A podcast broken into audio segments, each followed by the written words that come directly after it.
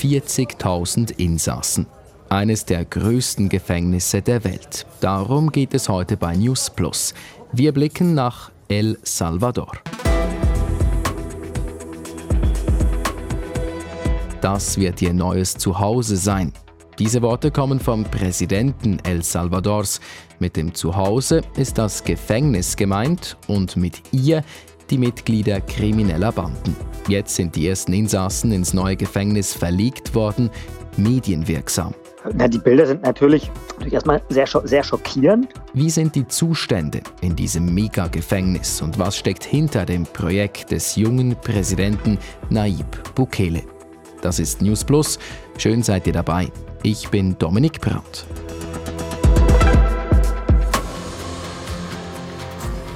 Hunderte Männer sind zu sehen. Ihre Köpfe sind kahl rasiert, sie tragen einzig eine kurze weiße Hose. Die Hände halten sie hinter ihrem Kopf und die meisten sind tätowiert. Von schwer bewaffneten Sicherheitskräften werden sie durch Gänge getrieben, in Busse verladen, bis sie schließlich im neuen Gefängnis ankommen. Es sind die ersten 2000 Insassen. Diese Musik im Hintergrund, die kommt nicht von uns. Mit dieser Musik wird das offizielle Video untermalt. El Salvadors Präsident Naib Bukele hat es auf Twitter geteilt. Dass Bukele die Insassen so zur Schau stellt, dahinter stecke ein klarer Plan. Das sagt mir Experte Christian Ambrosius vom Lateinamerika-Institut an der Freien Universität Berlin. Er zeigt die Banden, ähm, also die Insassen der Gefängnisse als, als ähm, in bewusst entwürdigender Position, also als machtlos, als unterworfen und will damit zeigen, dass er die Gewalt unter Kontrolle hat im Land. Und wichtig ist auch äh, an den Bildern das, was er nicht zeigt. Ja, also er zeigt ganz bestimmte Leute, die ähm, vermutlich auch gezielt ausgesucht worden sind. Also er zeigt äh, Maderos, also Bandenmitglieder, die Tattoos haben, ähm, die ein bestimmtes Alter haben. Aber er zeigt eben auch nicht die vielen Leute, die vielleicht eher zufällig in diesen Gefängnissen gelandet sind, weil sie vielleicht zur falschen Zeit am falschen Ort waren. Also er sucht ganz, er platziert ganz gezielt Bilder, um zu zeigen, er hat die Bandengewalt unter Kontrolle und er ist der Herr im Land und, und er hat die Macht und zeigt äh, sie auch ganz gezielt in dieser entwürdigenden Position. Dieses neue Mega-Gefängnis, es ist also nicht nur da, um Leute einzusperren. Es ist auch eine Art Symbol. Eines mit eindrücklichen Zahlen. Eben 40.000 Gefangene sollen dereinst im Gefängnis in der Nähe der Hauptstadt San Salvador eingesperrt sein, bewacht von 850 Polizisten und Soldaten. Der Gefängniskomplex ist so groß wie 32 Fußballfelder. Die einzelnen Zellen sind jeweils rund 100 Quadratmeter groß, Darin sollen laut der Regierung jeweils rund 100 Gefangene leben, heißt also ein Quadratmeter Platz pro Insasse. Die acht Gebäude, 19 Wachtürme, meterhohen Zäune und Mauern sind in nur sieben Monaten aus dem Boden gestampft worden. Eine Flucht scheint unmöglich, die Zäune stehen unter Strom und die Außenmauern halten laut offiziellen Angaben selbst einer Autobombe stand. So viel zum Gefängnis. Doch was, oder besser gesagt wer, steckt hinter diesem Projekt? In erster Linie ist es Präsident Naib Bukele. Gerade mal 41 ist er, mit streng rasiertem Kurzbart, nach hinten gegelten Haaren oder manchmal lässig mit Basecap, sieht er irgendwie nicht so aus, wie ich mir klischeemäßig einen Staatspräsidenten vorstelle. 2019 gelang ihm als Außenseiter der Wahlsieg. Zuvor war er Stadtpräsident der Hauptstadt San Salvador. Und nun, nun hat er sich dem Kampf gegen die Banden verschrieben. Das fing an vor, vor ungefähr einem Jahr, ähm, als nach einem sehr gewaltvollen Wochenende, also sehr viel Morden durch Bandenmitglieder, ähm, der Präsident den Ausnahmezustand ausgerufen hat das bedeutet praktisch Grund ähm, Prinzipien außer Kraft gesetzt hat und die Polizei das Recht hatte, die Möglichkeit hatte, praktisch jeden, der verdächtig ist, ins Gefängnis zu stecken. Inzwischen sind mehr als 60.000 Personen im Gefängnis. Ähm, das sind etwa in etwa zwei Prozent der erwachsenen Bevölkerung. Und das Projekt ist eins zu zeigen, so ich kann wir können dieses, dieses Bandenproblem, das, das das Land so lange hat, durch dieses, naja, durch eine Aussetzung auch rechtsstaatlicher Prinzipien, durch ein sehr, sehr ähm, äh, eine Politik der, der harten staatlichen Hand unter Kontrolle kriegen. Das ist das, das Versprechen von Bukele, das dahinter steckt und das Projekt, das er seiner, seinen Wählern, seiner Bevölkerung verkaufen möchte. Also das Gefängnis ist auch ein bisschen nötig wegen des Ausnahmezustands, weil es einfach irgendwo Platz braucht für all diese Verhafteten. Genau, also es gibt so viele, so viele Personen in den Gefängnissen, dass die vorhandenen Gefängnisse auch vor dem Ausnahmezustand schon hoffnungslos überfüllt waren, inzwischen um ein Vielfaches überbelegt sind, katastrophale Zustände herrschen in diesen Gefängnissen.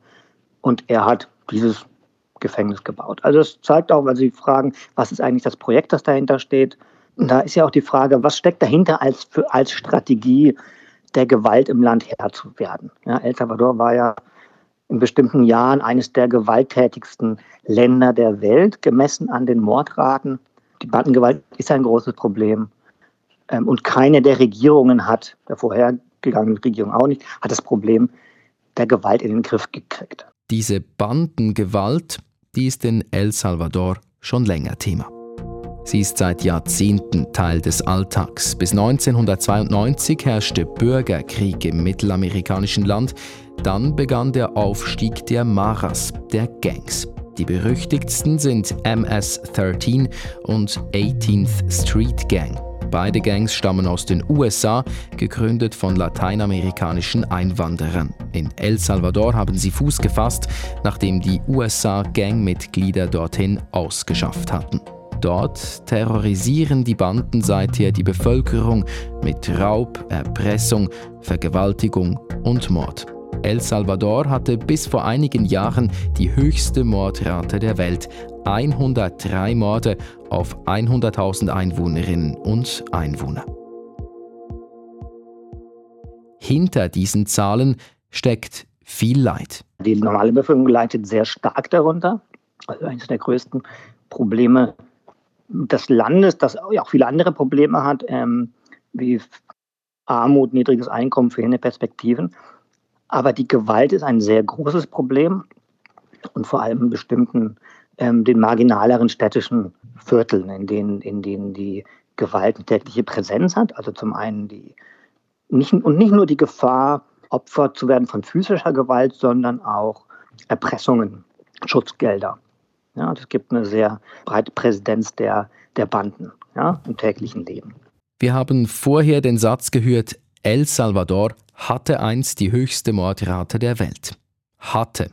Heißt, dieser traurige Rekord ist Vergangenheit. Der Rückgang der Mordrate, der fing schon an, bevor Bukele das Präsidentenamt übernahm. Mit ihm sank die Rate aber weiter nach unten. Es wird ihm nachgesagt, dass er es zuerst mit einer Art Pakt versuchte, einem Deal quasi mit den Gangs. Lateinamerika-Experte Christian Ambrosius, wie gesichert sind diese Informationen, dass es so einen Pakt wirklich gab? Das ist gesichert. Das eigentlich ziemlich gesichert. Ähm, da gibt's, das ist nachgewiesen, es gibt Aufnahmen, Tonbandaufnahmen, ähm, Bilder dazu. Das ist, das ist gesichert. Ähm, das wissen auch die US-amerikanischen Behörden. Das war die ursprüngliche Strategie von Bukele, ähm, einen Pakt zu machen mit den Banden, zu sagen, Erleichterungen, Privilegien für Bandenführer, im Gegenzug dazu versprechen, die Banden Mordraten zu reduzieren. Das hat nicht funktioniert. Deswegen gab es im März letzten Jahres ein Wochenende, in dem für ein Wochenende äh, Mordraten explodiert sind. Es gab 70 Morde an einem Wochenende. Und das interpretiert worden ist als der Versuch der Banden, Morde, Gewalt als Druckmittel zu benutzen auf die Regierung. Also mit anderen genau, Worten, diesen Pakt, den gibt es nicht mehr. Diesen Pakt gibt es nicht mehr. Ähm, dieser Pakt wurde, wurde aufgekündigt, beziehungsweise die Banden haben sich nicht daran gehalten, haben einen Anstieg der Mordraten als Druckmittel benutzt und Bukele hat daraufhin gesagt, gut, dann gibt es keinen Pakt, ähm, dann eben harte Hand. Das heißt, dann machen wir Ausnahmezustand und ähm, ab sofort ermächtige ist die Polizei, jeden, der, der verdächtig ist, ähm, Bandenmitglied zu sein, ins Gefängnis zu stecken. Nachdem dieser Pakt gescheitert war, hat es Bukele dann eben mit einer anderen Taktik probiert. Ausnahmezustand verhängen und alle einsperren, die sich irgendwie verdächtig machen. Und das hat Bukeles Ansehen auch bei der Bevölkerung gesteigert. Laut Umfragen wird er von 80 bis 90 Prozent der Menschen unterstützt. Bukele ist auch dadurch noch populärer geworden, weil die Banden erstmal von den Straßen verschwunden sind. Das ist auch merkbar ein spürbarer Unterschied, ja, dass es sicherer geworden ist auf den Straßen. Gibt es denn im Land im Moment überhaupt kritische Stimmen gegenüber dem Präsidenten? Ähm, die kritischen Stimmen sind, würde ich sagen, zumindest relativ leise. Also ich würde nicht sagen, es gibt keine kritischen Stimmen, es gibt sicher kritische Stimmen, aber Bukele hat tatsächlich entsprechend der Umfragen 80 bis 90 Prozent Zustimmung zu seiner Politik. Also es gibt gerade keine sehr laute und keine sehr große Opposition gegenüber Bukele. Wenn Kritik kommt, dann meist von Menschenrechtlerinnen und Menschenrechtlern. Sie halten von der Art und Weise des präsidialen Kampfs gegen die gewalttätigen Banden nicht viel. Sie kritisieren den Ausnahmezustand. Damit würden Grundrechte ausgesetzt, es gebe keine fairen Prozesse, es würden Unschuldige verhaftet. Auch der Experte sieht Probleme auf El Salvador zukommen. Und die Frage ist, wohin führt das? Also es schafft doch eine Generation, die entweder bis in alle Ewigkeit im Gefängnis bleibt oder eine Generation schafft, ähm, die traumatisiert wieder herauskommt Ne, die Frage ist, hat sich damit, ist das etwas, das früher oder später wieder ähm, ihm wieder um die Ohren fliegen kann? Ähm, das ist die eine Frage.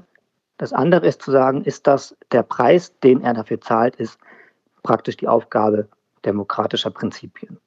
Und das ist ein Signal, das er auch sendet in andere Länder, in denen diese Bilder ein Gefühl generieren von, die Demokratien haben es nicht geschafft, unsere alltäglichen Probleme zu lösen, Gewaltprobleme in den Griff zu kriegen.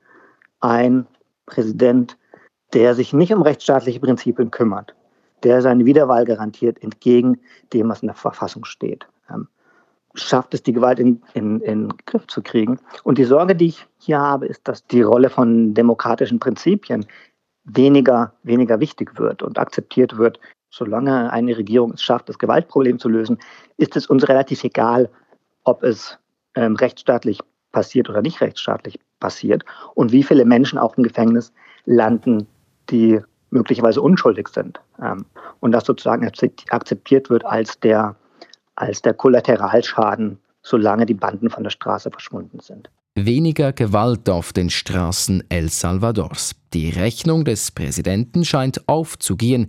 Der Preis könnte sein die Aufgabe der Rechtsstaatlichkeit. Ihr habt Feedback zu unseren Folgen oder Themeninputs. Her damit. Gerne per Sprachnachricht auf 076 320 1037 oder auch per Mail newsplus.srf.ch ist unsere Adresse. Für die heutige Folge mit recherchiert hat Patrick Walter, produziert hat Susanne Stöckel und ich bin Dominik Brandt. Bis morgen.